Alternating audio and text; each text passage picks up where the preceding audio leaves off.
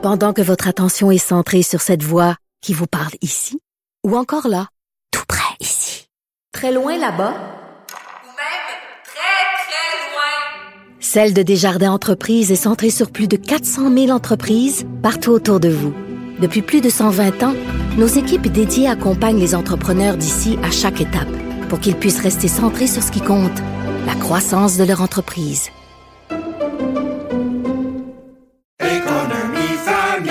Ici Ricardo. Et Émilie, marchand d'IGA. On a envie de vous inspirer à bien manger. À moins de 5 la portion. Suffit de repérer les produits valeurs sûres et de les cuisiner avec une de nos recettes. Les valeurs sûres, c'est bien pensé, hein? Bien sûr! Détails sur IGA.net. Cabochon. Personne maladroite, imbécile et inutile. Du Trisac. Un pouvoir naturel pour déceler les cabochons. Dans une lettre publiée hier dans la section Faites la différence du Journal de Montréal, euh, Louise Mayou, philosophe et essayiste, pose la question très pertinente que fait la religion au cœur de l'État? Évidemment, aujourd'hui, c'est le spécial Amira El Gawabi. Euh, puis on pose plusieurs questions par différentes personnes qui ont publié des, lettres ou des articles dans différents médias. Tantôt, on a parlé d'André Serrois qui l'a fait au Devoir, la, Louise Mayou qui l'a fait au Journal Montréal. Tantôt, on va parler aussi de euh, M. Penneau Jobin qui a publié dans la presse. Louise Mayou est avec nous. Bonjour. Oui, bonjour Benoît. Avez-vous la réponse à votre question que fait la religion au cœur de l'État, qui est une maudite bonne question? Oui, je pense que, euh, comme je disais dans mon article, euh, au-delà des tweets haineux, euh, c'est la question qu'il faut poser. si ça avait été, par exemple, les, les évangéliques qui auraient proposé qu'on aurait pour opposer un conseiller spécial pour ces gens-là, etc., tout le monde serait euh, monté aux barricades. Euh, rappelez-vous, à l'époque, avec le gouvernement Harper, on a dénoncé à un moment donné le lobbyisme de groupes évangéliques au Parlement, mhm. l'accès privilégié qu'ils avaient aux députés.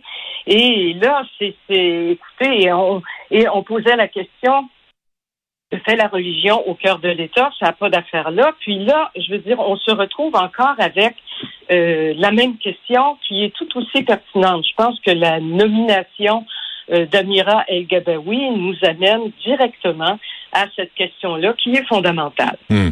Vous, vous, faites euh, référence, euh, Louise, dans, euh, au rapport Agir contre le racisme systémique et la discrimination religieuse. Puis ça, c'est pertinent là, dans le lien de la nomination de Mme El Gawabi et ce rapport-là, il y a un lien direct. Là. Oui, il y a un lien direct. Le rapport, il a été présenté en février 2018 à la Chambre des communes par le Comité permanent du patrimoine canadien. Et euh, donc il y a cinq ans, il y a une continuité dans la pensée. Il y a une continuité. Il faut mettre les choses en perspective. Donc il y a le rapport d'il y a cinq ans, et ce rapport-là, il a été commandé, si vous voulez, au moment en mars 2017 de l'adoption de la motion euh, M103 qui condamnait euh, l'islamophobie. Alors, depuis cinq ans, et ce qu'on a eu euh, en juillet 2021, c'est un sommet euh, national sur l'islamophobie et qui s'est tenu et on a réclamé aussi euh, qu'il y ait un représentant de la lutte contre l'islamophobie.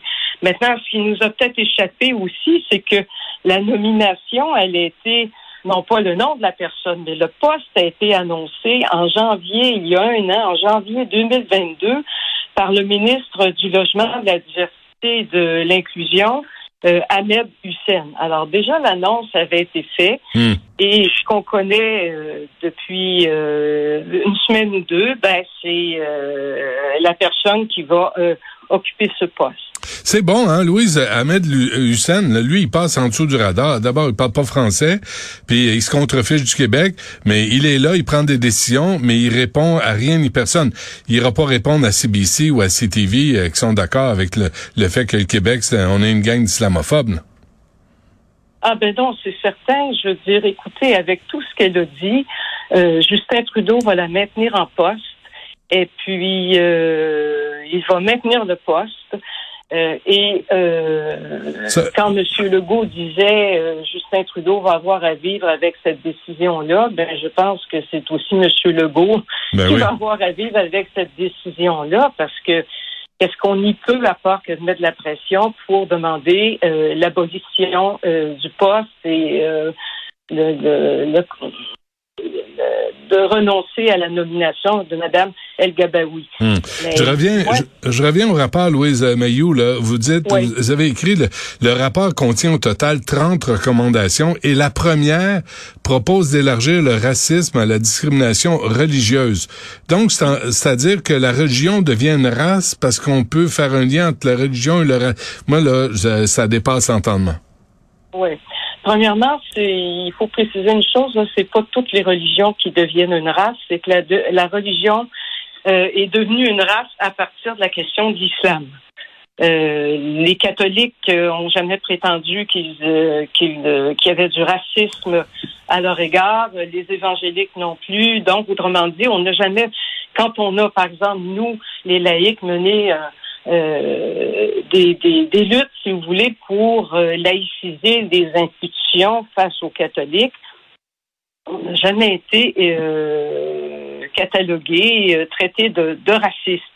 Alors, le racisme par rapport à la religion, cette connexion-là s'est faite avec l'islam. Bon, maintenant, euh, ceux qui font cette connexion-là disent que c'est du racisme culturel. Donc, c'est un racisme qui est déconnecté du corps et qui est culturel et qui, qui est de la discrimination à l'endroit des minorités religieuses. Alors, ça, c'est leur point de vue. Maintenant, Wow. une religion n'est pas une race. Euh, on choisit pas euh, sa race, on choisit pas la couleur de sa peau, euh, mais on peut, en théorie, choisir sa religion. C'est, moi, moi, ça, C'est ça- ça permet tout simplement de. Il y, a, il y a quelque chose de, de- Il y a une imposture ici, mais ça permet d'élargir, si vous voulez, euh, de, de les programmes, de, de- les religions vont pouvoir, ou l'islam ici va pouvoir profiter euh, de programmes concernant euh, le racisme. Et ça permet aussi de, de, de rendre la, la, la critique de l'islam euh, beaucoup plus délicate parce qu'il n'y a personne à qui ça plaît de se faire traiter de raciste et de Ben xénophobe. non, ben non. Et c'est le premier réflexe, là, dès que tu critiques euh, la religion, la religion de l'islam, n'importe quelle religion, mais religion catholique, on peut critiquer, ridiculiser, v- dire n'importe quoi, c'est pas grave.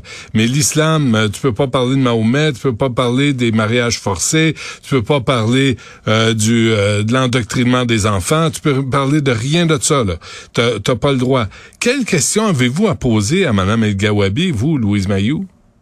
Moi, j'aurais beaucoup de questions à poser. Écoutez, euh, dans mon texte, je dis que, premièrement, euh, comme je vous dis, moi, cette nomination-là, elle est tout sauf de l'improvisation. C'est-à-dire que les choses se préparent depuis fort longtemps.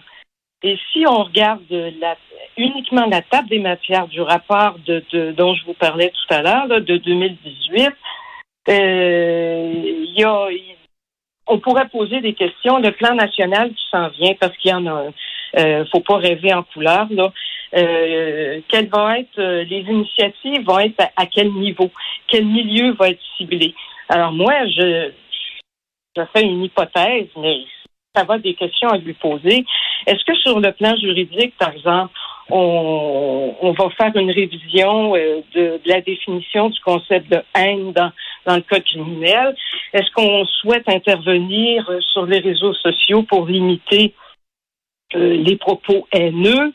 Est-ce que euh, il va y avoir à travers une aide aux victimes, est-ce qu'il va y avoir, on va faciliter les poursuites judiciaires, un accès aux avocats, euh, une collecte des données qui va être organisée. Bref, par, par la, par la commission des droits de la personne, là, et de, là, et on peut commencer à judiciariser puis à financer des poursuites de, face à n'importe qui qui, euh, qui critiquerait, critiquerait l'islam.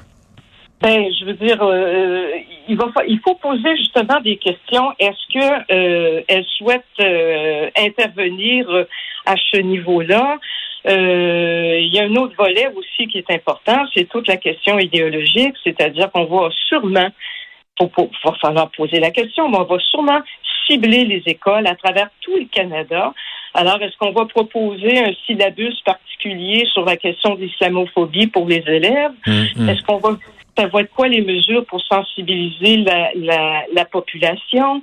Euh, Est-ce qu'on va donner des formations euh, telles qu'il est présenté dans le rapport euh, euh, de 2018 et on en a discuté aussi au sommet euh, national sur l'islamophobie en juillet 2021. Est-ce qu'on va donner une formation aux juges, euh, aux policiers, aux enseignants, Et quel Euh, genre de aux- formation aux aussi? travailleurs sociaux? Pardon? Quel genre de formation aussi? Ben, tout à fait. Alors, euh, il faut aller au-delà des beaux mots, au-delà Ouais. des beaux discours euh, et Ouais. arrêter d'avoir une approche euh, tout en lunettes roses. euh, Hmm. euh, tout le monde il est beau, tout le monde il est fin. Il faut gratter un petit peu qu'est-ce qu'il y a euh, en dessous Ouais, euh, de ça. Et c'est ce que j'ai essayé de faire.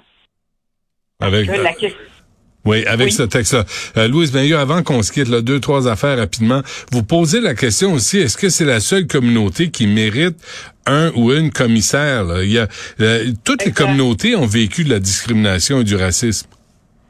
faut préciser qu'en 2021, il y a eu un responsable de la lutte euh, contre l'antisémitisme qui a été désigné en la personne de M.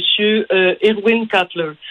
Euh, maintenant, ça pas fait grand bruit, là, mais ça, ça existe. Et puis là, ben, on se retrouve avec euh, euh, quelque chose de très particulier parce que dans le rapport de 2018, on parle des religions en général, et évidemment d'islamophobie, mais là, on a l'impression que tout est centré euh, sur euh, l'islamophobie. Alors, qu'est-ce qui s'est passé depuis cinq ans? Est-ce a des lobbies euh, euh, musulmans qui ont été, qui ont mis beaucoup de pression et qui ont l'écoute euh, de Justin Trudeau? Je n'en sais rien, mais il s'est passé quelque chose pour qu'on ait l'impression que seuls les, les, les musulmans, finalement, ont, ont, ont l'exclusivité en matière de discrimination, alors qu'on sait très bien que c'est pas faux, euh, que Mm. c'est faux, qu'il y a les autochtones, les noirs, euh, bon, ouais, etc. Euh, On, on- là, on s'approche d'une loi anti-blasphème. Hein?